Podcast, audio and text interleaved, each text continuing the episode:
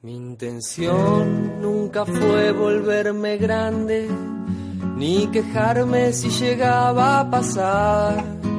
Pero es la noche que me agarra desenvuelto, desvelado, un tanto lento y enojado de admitir que las cosas se tornaron más complejas, que no creo ya en ovejas que me hagan dormir. El mundo era de fibra y plastilina, las nubes de tiza y algodón. Mi fortuna se contaba en golosinas, mis tristezas en pedazos de cartón. Y una noche me puse a pensar si habré gastado tantas lágrimas que de grande me cuesta llorar. Y escapé de mi casa, me soné la nariz, me escondí en una plaza para ser un ratito feliz. Pero el arenero me llena de arena. Fui preso por regar un árbol con pis. Le hice señas a un muñeco que nunca me vio, me perdí y ya nadie aplaudió. Le hice señas a un muñeco que nunca me vio, me perdí y ya nadie aplaudió.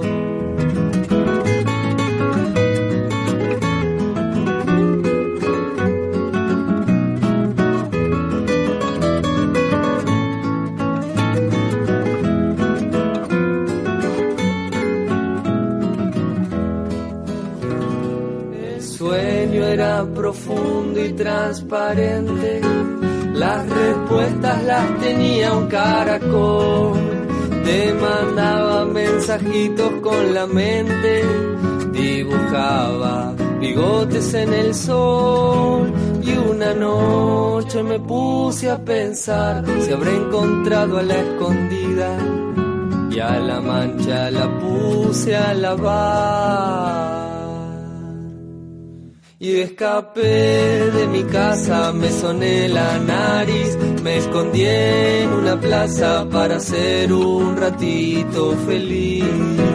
Pero el arenero me llena de arena. Fui preso por regar un árbol con pis. Le hice señas a un muñeco que nunca me vio, me perdí ya nadie aplaudió. Le hice señas a un muñeco que nunca me vio, me perdí y ya nadie aplaudió. Bueno, chau, todos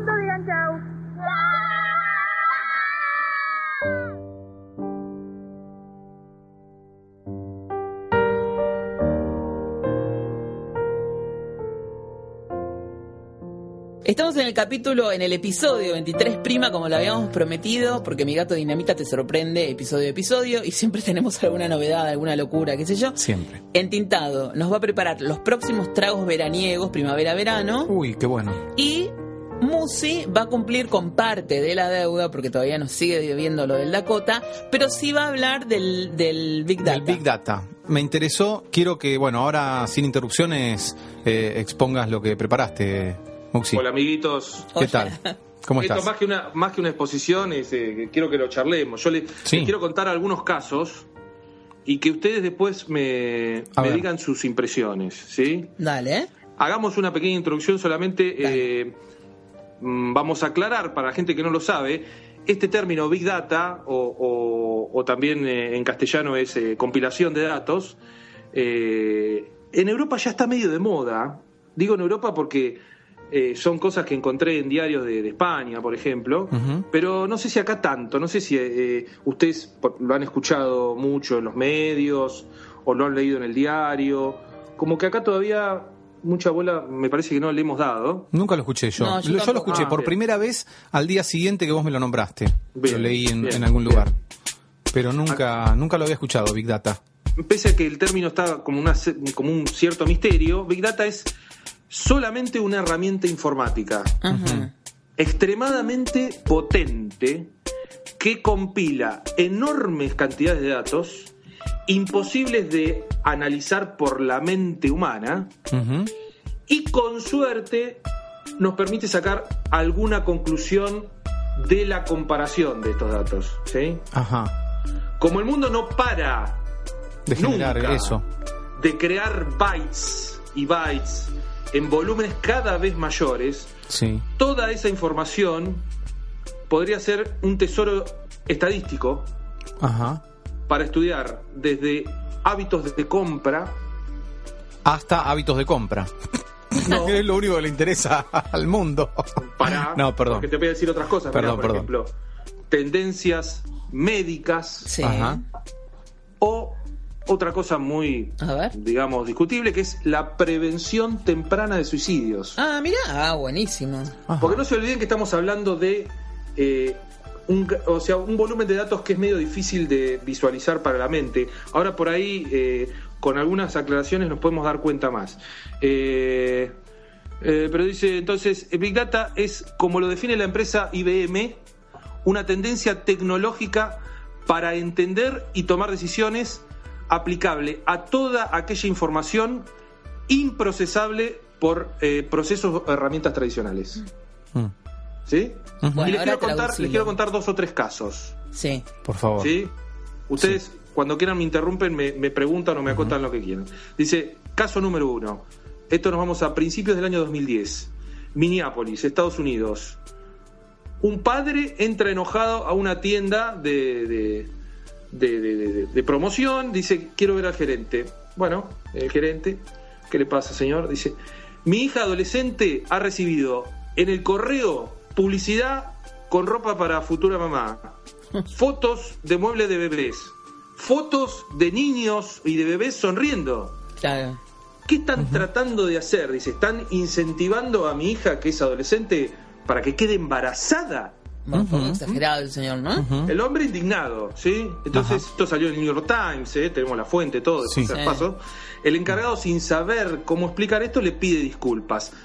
Pasan unos días y el padre vuelve a llamar a la misma tienda, en este caso para disculparse.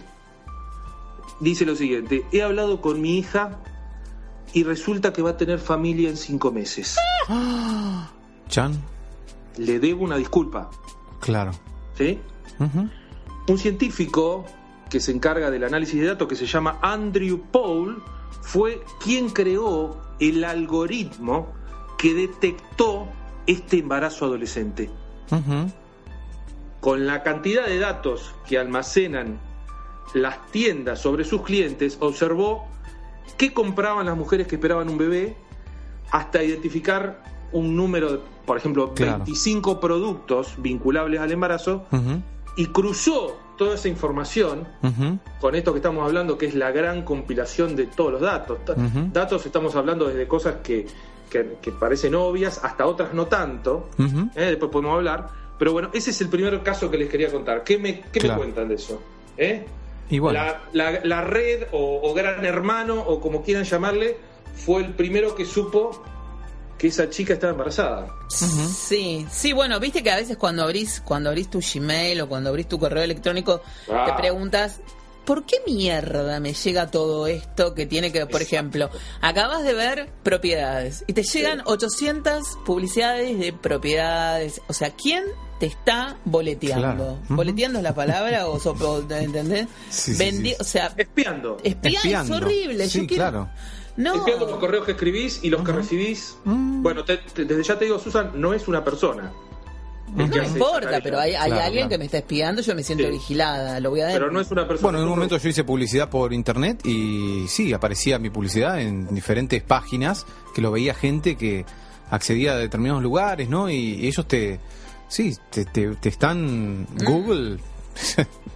Me da un poco de Eh, miedo todo eso.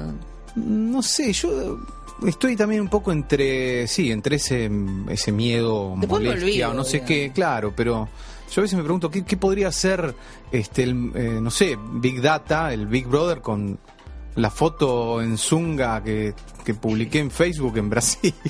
Claro, claro. esa es o otra- sea, otra por un cuestión. lado, qué sé yo, qué, pero qué podría ser también, qué sé yo. O sea, los datos que nosotros Bueno, darme queremos publicidad de Zunga. como íntimos.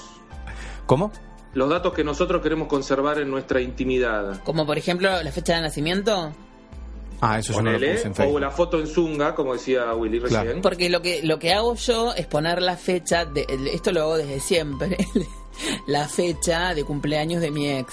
Siempre, Sí. desde el año 2002 que pongo la fecha de él. Ajá. Y, para, y el otro día, que cumpleaños el 31 de agosto, me llegaron más de 30 mensajes desde Taringa, desde los foros de estos Claro. de, de, de- de internet, y bueno, mensajes de todos lados. Me llegaron, viste, las cartas de los, los cupones de, de los lugares donde habíamos comprado. Yo tuve que llenar un, un formulario con mi fecha de nacimiento y yo puse la fecha de él.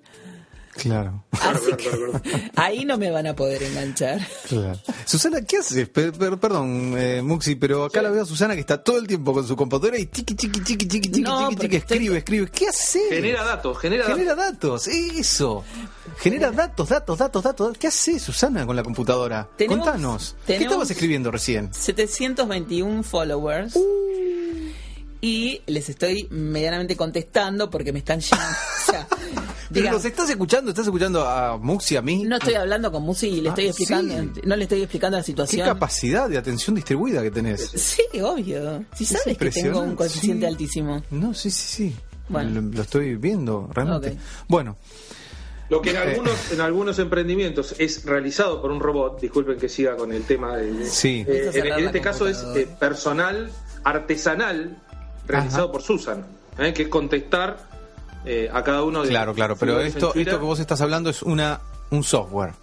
Claro, no soy yo. Yo tengo en mi cabeza en este momento almacenados más o menos nombres de 2.200.000 gatitos. Claro, Dios claro, mío. claro, claro. Y todo eso linkeado a una familia, a un tipo de vida, a un tipo de comida que el animalito consume, porque me cuentan absolutamente todo. Entonces, eh, digamos, todo eso yo lo manejo. Entonces, cada tanto le pregunto, che, ¿y cómo anda Ramón? ¿Anda mejor? Y la gente hace plop. ¿Cómo te acordás de Ramón? Es como, es, es un vínculo lógico, me Claro. parece. Es muy importante lo que, lo que decía Willy recién de la foto de la playa. que- Sí. La vamos a buscar todos, te digo. Porque, o sea, la, la voy a sacar, la voy a sacar. el tema del, sacar. manejo de, de los datos eh, privados, eh, hasta qué nivel eso puede llegar a, a- a- a producir algún tipo de daño, eh, ya sea eh, moral o, o- o- o- o, digamos, o del tipo que sea, y hasta qué punto es inofensivo. ¿sí? claro. Todos, estos, todos estos datos que hablamos de los gatitos, por ejemplo. eh, ¿Tienen algún potencial de dañar a alguien? No, ¿O son, o son, o son, da- o son ruido dentro de lo que es la, la- la Big Data, ¿no? Entonces, hay muchísimos parámetros para, para este, valorar la, lo que podría llegar a ser la invasión a la intimidad. No, ¿sí? me parece que el tema de, de, por ejemplo, eh, las fotos de, de los gatos o de las mascotas, me parece que es un recurso casi te diría laboral de nosotros, porque bueno, est- estamos en Mi Gato Dinamita y es nuestra función ahora. Exacto. Lo que yo no estoy de acuerdo eh, es en la publicación de fotos de niños en las redes sociales. Sí. Eh, porque, mm, ¿Por qué no? Me parece que es muy arriesgado. ¿No? Eh, eso, la pu- publicar. Mis, mis primos casi no publican fotos de sus chicos y yo jamás subiría una foto de ellos, tampoco la, la foto de, de Pipe, que es tu hijo, que yo le he sacado fotos acá, no la, no la, no, no- Sí. este, porque me, no sé, me resulta sumamente peligroso, no me, es mucha exposición, el niño no, no cuenta con la capacidad de decir, che, no me expongan de este modo, no muestres mi foto. Entonces, como él no tiene todavía, ya sé, la capacidad de, de decisión la tienen los padres. Pero bueno, no sé, no, me, Claro. no, me- no, no me, no me parece. Eso es lo que sí me... me me pone un poco nerviosa. Tanta proliferación de foto de niño. Claro, como, como vos, Susan, ponés esa, esa, esa posición en cuanto al, al digamos, a la a, a- a publicar fotos de la familia y yo comparto mucho eso. Sí, nunca pu- Eh, publicaste nada vos. Claro, eh, hay gente, digamos, de 5 años a esta, a esta época todavía, ¿eh? sin juzgar, sino simplemente estoy describiendo un hecho puntual. Hay gente que eh, sube fotos absolutamente de todo lo que hace en su vida durante todo el día o gente que se graba en video todo el día y está continuamente subiéndolo a internet. A mí me da mucho, eso sí me genera, soy muy panicosa, muy paranoica con eso. Ajá. Eh, Hay gente que está todo el día tuiteando. Bueno, eso sí lo hago. So- Yo Eso también, Susan, yo también. no, vos no. Yo porque programo todos los tweets. Hoy no tuve tiempo, pero yo los programo a la noche, los de Gato Dinamita. Eh, Son cosas, fue un chiste, son cosas distintas, ¿eh? Una cosa es subir fotos todo el tiempo de tu familia, de tus hijos. Yo llego a subir- sea, yo creo que subí- video, otra cosa es tuitear. Tuitear es estar charlando ahí para mí. todo el Sí, tiempo. bueno, pero también uno podría estar en la red. charlando en un café con el, con el mozo, por ejemplo. Pero de todos modos, digo que eh, también es, es una forma de, de lo que nos enseñaron en nuestra casa. Yo le decía, en un momento le dije a mi mamá que para una cosa que estaba escribiendo iba a usar el apellido de ella de soltera. Me estroló contra una ventana. Claro, me dijo de como, como una ofensa. ¿Cómo vas a utilizar eso? esto, esto es propiedad privada, vos no tenés derecho a difamarme. Yo no te voy a difamar, mamá, voy a usar un apellido que no solamente es tuyo, sino que hay un montón de gente que se debe llamar igual. Claro. Y ella lo tomó como algo muy personal y no le gustó nada. Pero es tan lindo su apellido de soltera. ¿Cómo es? Rodríguez Antelo. Ajá. Y no quiere saber, yo lo usé igual, te digo. Obvio, sí. y, y lo pongo a No veces. le digas que lo nombraste acá, por favor. Le agarra una crisis de nervios. Sí, sí, no, sí. no, no, no le gusta, no le gusta, no, le gusta que eso, no le gusta la exposición. Pero hay otras personas que están como más acostumbradas y que no Sí. tienen ningún tipo de problema. cada vez más, cada vez más hay eh, eh, una parte de nuestra vida, y otra vez no quiero hacer juicios, pero una parte de nuestra vida, hay gente que más y gente que menos, una parte de nuestros sentimientos o de nuestras emociones pasa por la red social. Claro. Hay gente que tiene una actitud despectiva respecto a esto. O sea, dice, sé, Twitter, eh, te estás perdiendo el tiempo. Eso vos decís, tomate un café y habla cara a cara con alguien y, y- y- y la vas a pasar mucho mejor. Y hay gente que ha conocido, ha tenido eh, ha conocido personas y ha generado cosas a través de las redes sociales que son muy muy importantes y que nunca le hubieran pasado de no estar conectado. Mm, Bueno, hay- Bueno, yo conozco mucha gente que se ha casado a través de Twitter. Sí, sí, sí, obviamente, claro. Es el uso que se le da al. Claro, Puede ser el, el hecho concreto ¿no? es que cada vez más eso se va metiendo en la vida de las personas, Sí, con, totalmente. con mayor o menor eh, llegada, porque hay gente que se niega, pero hay otra gente que, ya te digo, lo que hablamos, ¿no? Mm, sí, sí, sí, sí. Cada vez más. Yo la verdad es que no, para nada, ¿eh? no discrimino en absoluto lo que puede llegar a pasar en una red social con lo que te puede pasar en la vida, porque en realidad las personas son personas en un lado y en el otro. Y Sí. es, viste esa cosa, vos no sabés quién está del otro lado. Bueno, no sabés quién está del otro lado cuando se trata de un menor. Y de una red social que no sabés quién es el que le está hablando al niño. Claro. Pero si, si nosotros nos comunicamos, yo sé que vos me hablas a mí, que sos Willy, que te conozco, Sí. y digamos, Sí, sí, sí, sí. sí. Musi es tu amigo, o sea, Sí, sí. cero, o sea, Claro. cero problema.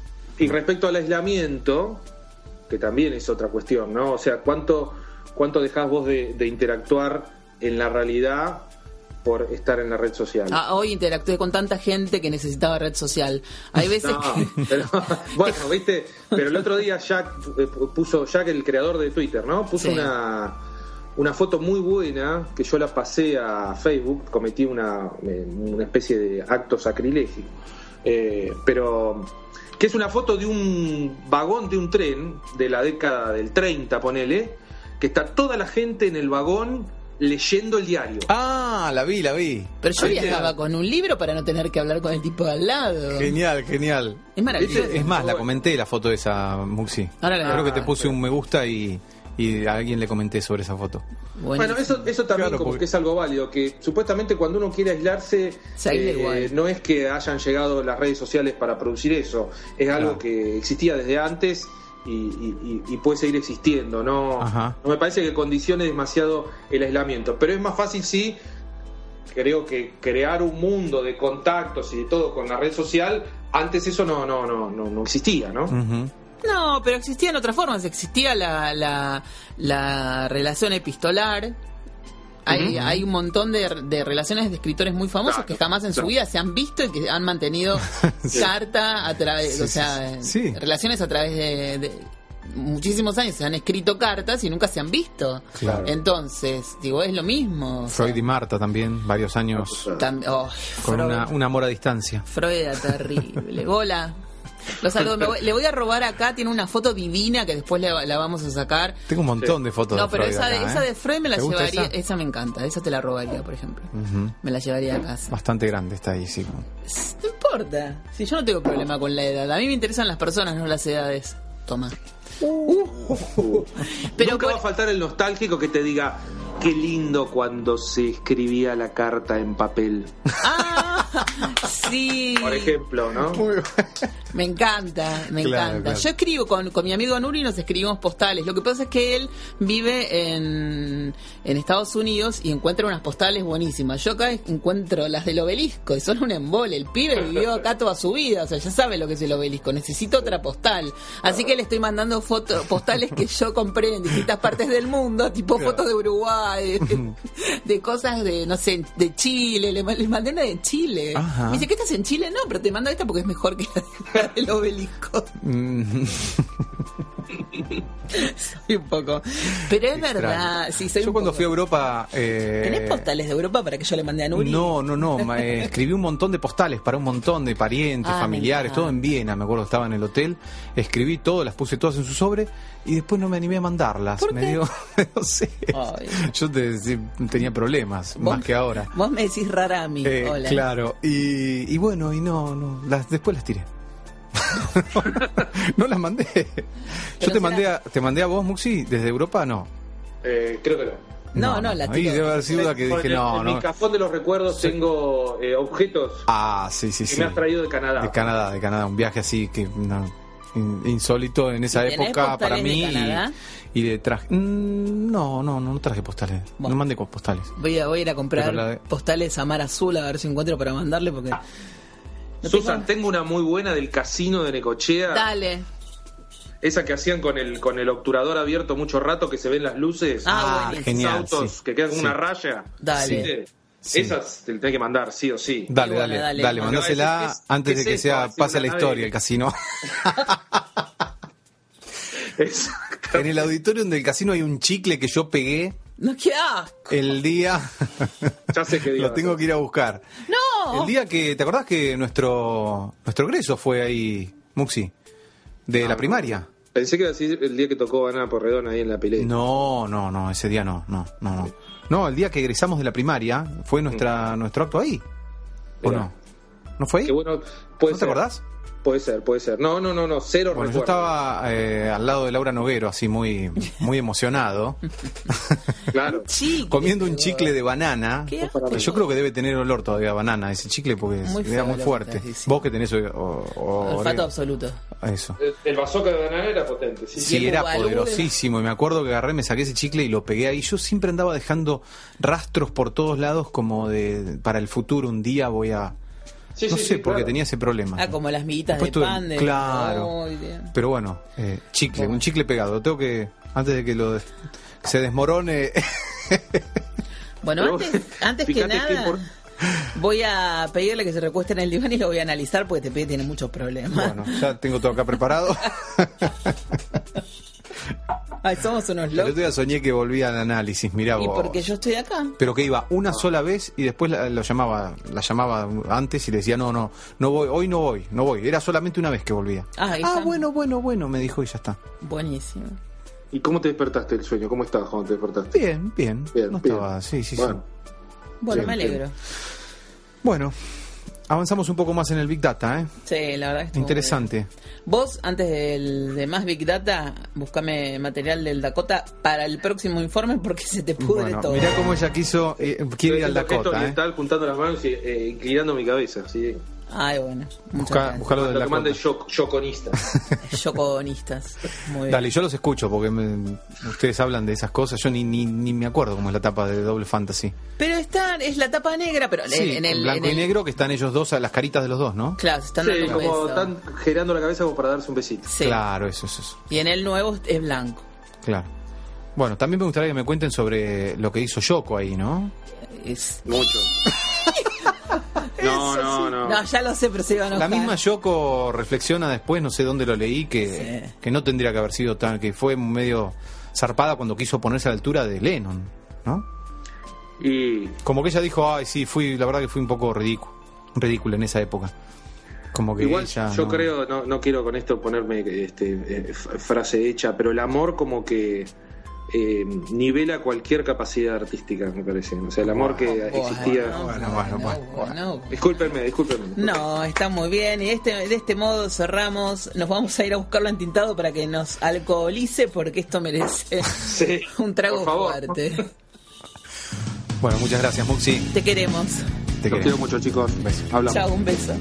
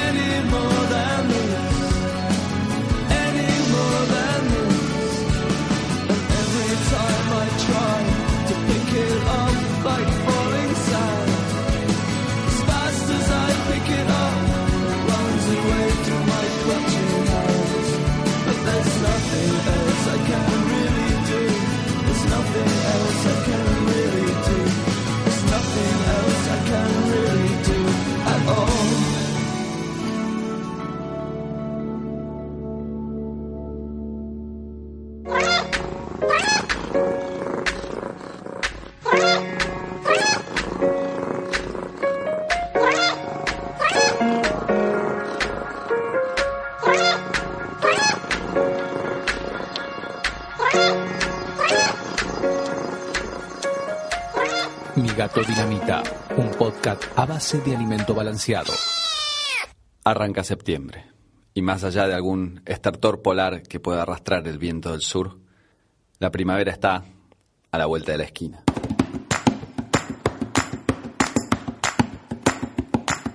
En cualquier momento la tardecita será lo suficientemente tibia para que le abramos la puerta al gato y lo dejemos salir a acompañarnos al balcón o al patio o a la galería, en donde nos sentaremos a buscar el lucero mientras disfrutamos alguno de los tragos primaverales que hoy proponemos desde este rincón. La primavera sugiere fruta joven y aroma a flores, pero también sabemos que todavía no hay que guardar definitivamente nuestros cardigans en el estante más alto del ropero.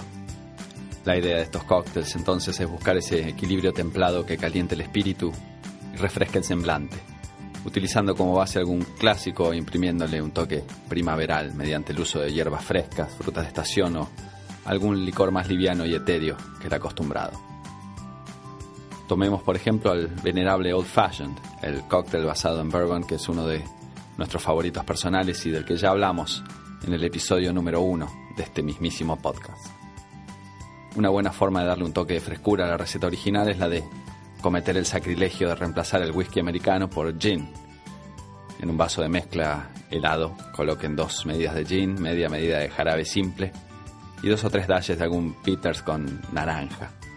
Completen el vaso con hielo, mezclen durante 20 segundos y cuelen el líquido resultante en un vaso de whisky con hielo fresco, completando con una rebanada de limón y cáscara de naranja. Otro de los tragos de los que se habló en aquel mítico primer episodio de Mi Gato Dinamita fue el Whisky Sour. Y bien podemos darle un toque primaveral a ese otro clásico mediante el uso de una fruta que cuadra perfecto en esta estación, el quinoto. Con esta receta podrán preparar dos tragos, cosa de poder compartir el momento con otro individuo amante de los felinos. Corten seis quinotos por la mitad a lo largo y quiten las semillas. Luego expriman el jugo de un limón y hagan lo mismo con una lima. Coloquen los quinotos cortados, los jugos de ambos cítricos, dos cucharadas de miel y una cucharada de agua en una licuadora y ataquen sin piedad hasta obtener una mezcla homogénea. Para evitar impurezas, pasen dicha mezcla por el colador. A la hora de armar los tragos es cuestión de combinar dos medidas de esta mezcla con una medida y media de bourbon en un vaso de batir sacudir a gusto y sirvan el trago resultante sobre hielo, decorando con una elegante rodaja de quinoto. Pero tampoco es solo cuestión de dar giros primaverales a tragos clásicos cuando ya hay tragos clásicos que de por sí son perfectos para la primavera. Un ejemplo es el americano.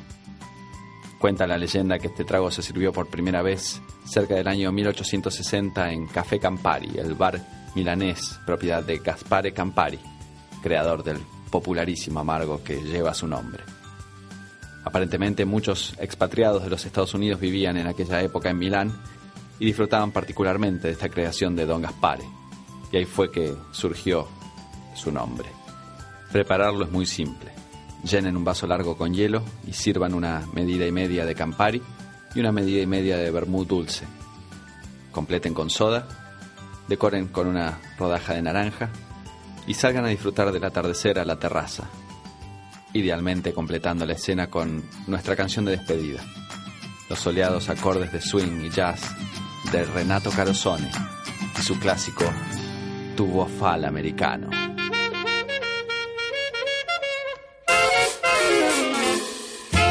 Porte con un stemma una cupulella che vi si era alzata. Passa scampanianna pattuleta, con mano a papà te fa guardare. Tu fa l'americano, americano, americano, sienta me chi ti fa fa.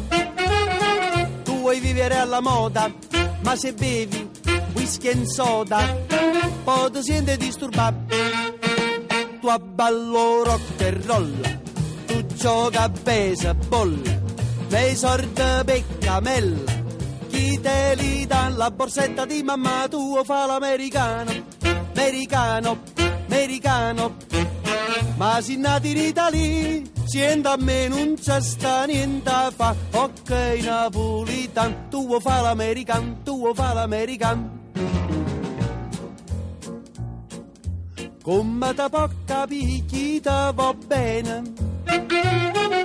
Se tu la parla miezza americano, quando si fa l'amore sotto la luna, come te viene in capo di I love you.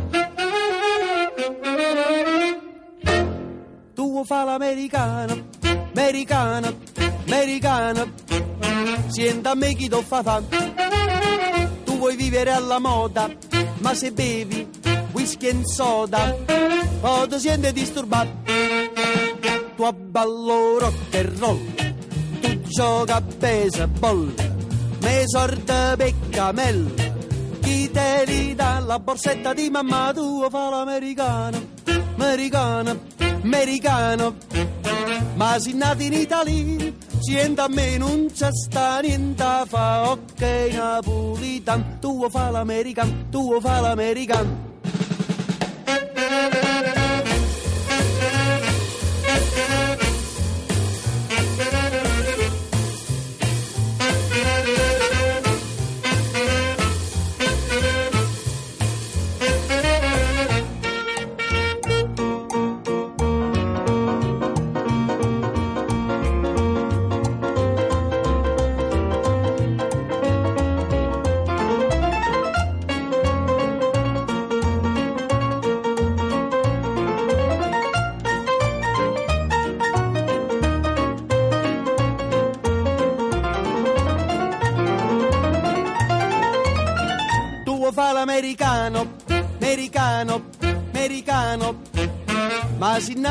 Nati in Italia, sienta a me non c'è sta niente a fa, ok napolitan. Tu vuoi fa l'americano, tu vuoi fa l'americano. Wish che so del rock and roll, wish che so del rock and roll, wish che so del rock and roll. Estoy necesitando mucho material sobre Freud, Lacan, Jung acerca de Incesto. acerca del incesto. Y vos me diste algo de Sófocles que ya lo tenía, pero necesito material más. Tenés razón, te prometí y no te pasé No, nada. no, nada, Ah, no me diste tengo que nada, pensar, no tengo me que diste pensar. nada, no, la verdad es que nada. Bueno, mirá, Totem y Tabú, Mm, eh, tres ensayos, sí, el ensayo sobre la sexualidad infantil. sí. eh,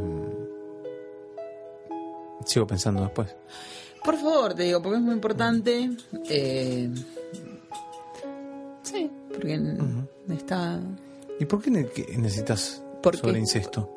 Tengo una novela que yo escribí que se llama Whisky, que eh, los hermanos tenían una relación un tanto cercana. Eh, no, no sé si del todo explícita, pero lo bastante, como para dejar ahí como pendiente la situación. Y la voy a, retom- a retomar ahora en lo próximo que, los- que estoy escribiendo. Eh, no desde otro desde otro enfoque. Bueno, Nabokov escribía mucho sobre el, sobre el tema Ada o el Perdón, ardor. eh, a ver, estaba, estaba escuchando llorar a Felipe. Sí, ¿Qué dijiste? Una historia de hermanos claro. No, que tienen incesto. Sí, tenían una relación un poco cercana. Mm, mm. Hay una película de Albertina Carri, ¿es? Sí, Géminis. Es- Pero mi novela es mucho anterior, así que no, no importa. Igual, no, no, va a ser. estoy diciendo que te No, no, estás- digamos que tampoco, o sea, la gente ha escrito sobre incesto muchísimo. De hecho, Ada o el Ardor, que ya lo hemos nombrado un montón de veces, que es el libro favorito de, de quien suscribe y de mi gato, Antonio. Sí, sí, tengo muchas fotos de gato abrazando el libro. Y de mi amiga Nati Méndez, le encanta. Es, eh, para mí es la mejor novela de Nabokov. Es un quilombo, te digo, entre los Claro. hermanos, los, los tíos, los primos. Es complicado, es complicado, pero a mí me parece maravillosa esa, esa, esa novela. Y necesito material y necesito informarme. Es un incesto entre hermanos acá. Sí, Eh, claro, Freud eh, habló básicamente del incesto con la madre, eh, Claro. la estructura del Edipo. sí, No, no recuerdo haber leído casos de incesto entre hermanos en Freud. sí. Yo estuve buscando y no encontré. Y Lacan ya se va muy para el lado de, de la de la cosa más funcional. Sí. Entonces ya no habla de incesto así. Porque vos sabés que, por ejemplo, Puntualmente, digo, ¿no? ya que hablamos un poco sino de más incesto, funciones, interdicción a la función, función paterna. Hay una cosa que tiene que ver con los geminianos, básicamente, con probablemente la herida de Quirón en Géminis o en la casa 3, que dicen que al ser Géminis un signo que tiene que ver con los gemelos, el nativo de ese signo busca a su hermano en otra pareja para poder eh, sanar, digamos, esa, su- ese supuesto amor eh, parental. Mm. Y entonces la pareja parecida o a, la, o a la que él puede asociar como hermano o hermana, digamos que vendría a sanar esa relación prohibida con su... Mm. Muy interesante. Sí. Interesante. Bueno, vos búscame, Te busco, te busco material. búscame el material y, y nosotros seguiremos trabajando. Ujú. Vayamos con un tema Me parece buena, buena idea. y tomemos un café porque... y voy a ver al gatito de, de Tita. Perfecto.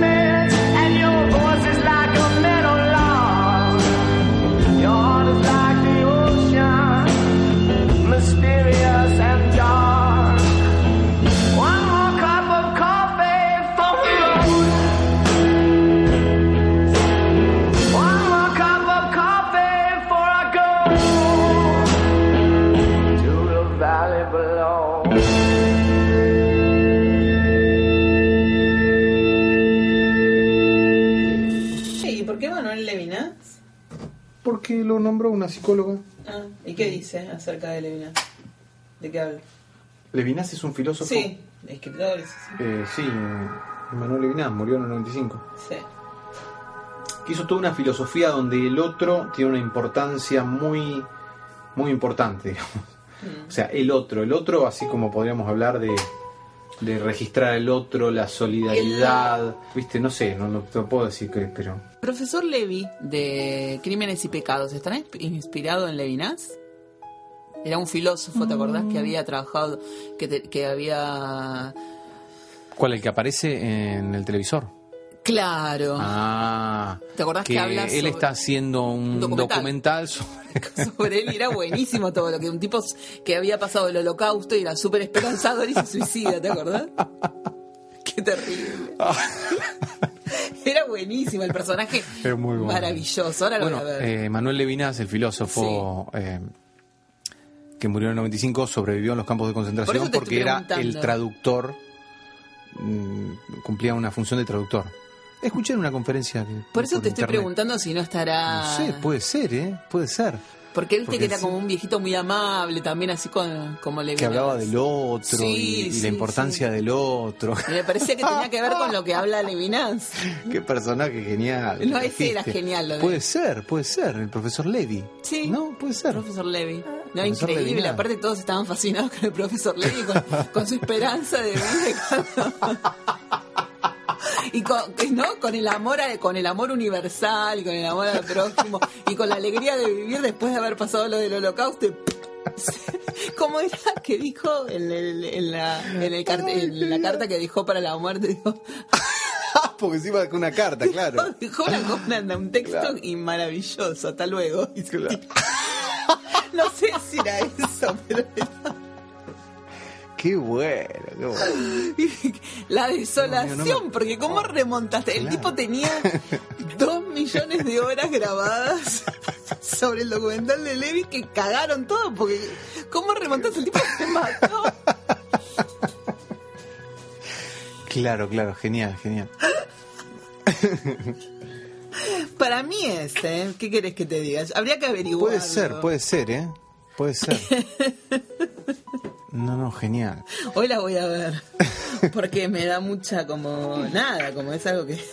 Claro, y después estaba el otro que era un chanta, hacía un documental re berreta y era un éxito terrible. Lo amo, lo amo, lo amo. En ese personaje aparte que, que todo el tiempo está con el grabador diciendo "I- idea para hacer un documental. Un frustrado documentalista trabaja en la vida de un filósofo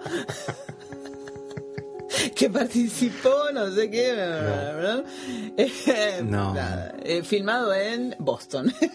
Claro. Era buenísimo. Bueno, yo, vos sabés que cuando vi esa escena dije, uy, mirá, eh, no, no- no fui eh, un inventor de esto de grabarse. Porque yo tengo mil millones de grabaciones de cosas No, está con un grabadorcito y... En, en Manhattan no, no graba él también. Está acostado grabando. Eh, sí, sí, Sí. sí, en, Manhattan también. ¿Querés que compartamos uno de esos audios que tengo grabado en el 2000? ¿De qué hablas? De todo un poco, pero alguno puede llegar a, Bueno. a compartirlo. Dale. Por ejemplo, eh, Entrando al edificio de la psicóloga, estoy en el ascensor. Quiero dejar registrado que voy a entrar a la sesión comiendo un chicle bazooka. Compré un chicle porque lo único que tenía era 5 centavos. Y en lugar del de menta dije, no, no, no, no, mejor el de Tutti Frutti. Estoy entrando a la sesión con un chicle Tutti Frutti. Parezco un chico de 12 años. ¿Qué fui? mm, viste, tengo registros así como los que hablábamos con para Big Data directamente, Sí, después se quejan de mí, me dicen que yo soy.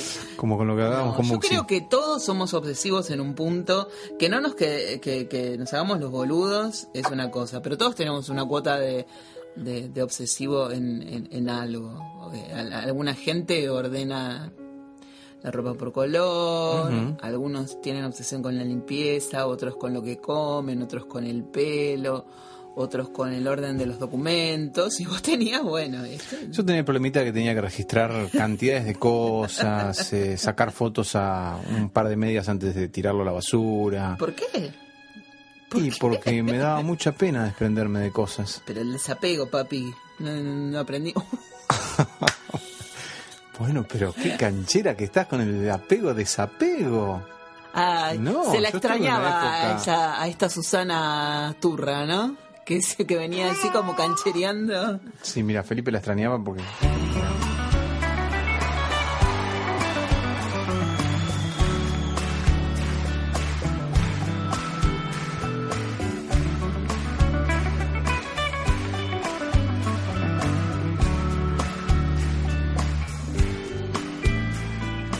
Dentro de tus ojos veo un lago donde un hada se desnuda para que la adore el sol.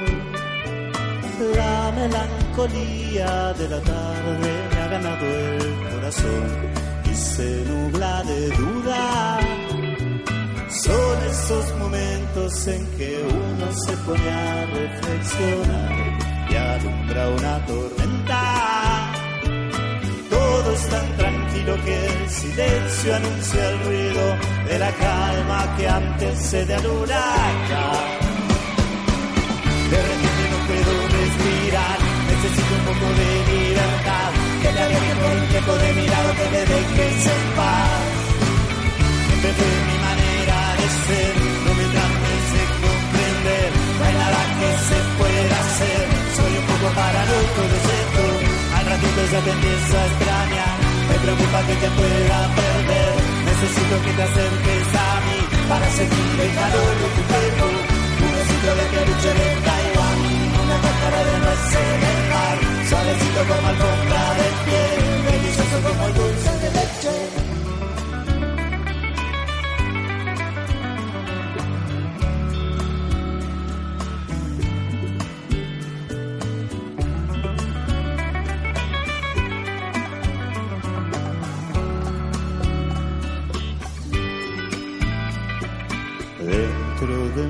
Mi lecho duerme un ángel que suspira boquiabierto entre nubes de algodón.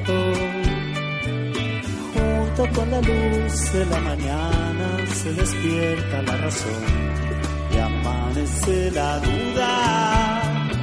Son esos momentos en que uno se pone a reflexionar y alumbra una tormenta. Tan tranquilo que el silencio anuncia el ruido de la calma que antecede al huracán. De repente no puedo respirar, necesito un poco de libertad. Que por un tiempo de mi lado, que me dejes en paz. Siempre fue mi manera de ser, no me trates de comprender. No hay nada que se pueda hacer, soy un poco paranoico, lo siento. Al ratito ya te empiezo a extrañar, me preocupa que te pueda perder. Necesito que te acerques a mí para sentir el calor de tu cuerpo. Un osito de peluche de Taiwán, una cáscara de nuez en el mar. Suavecito como alfombra de piel, delicioso como el dulce de leche.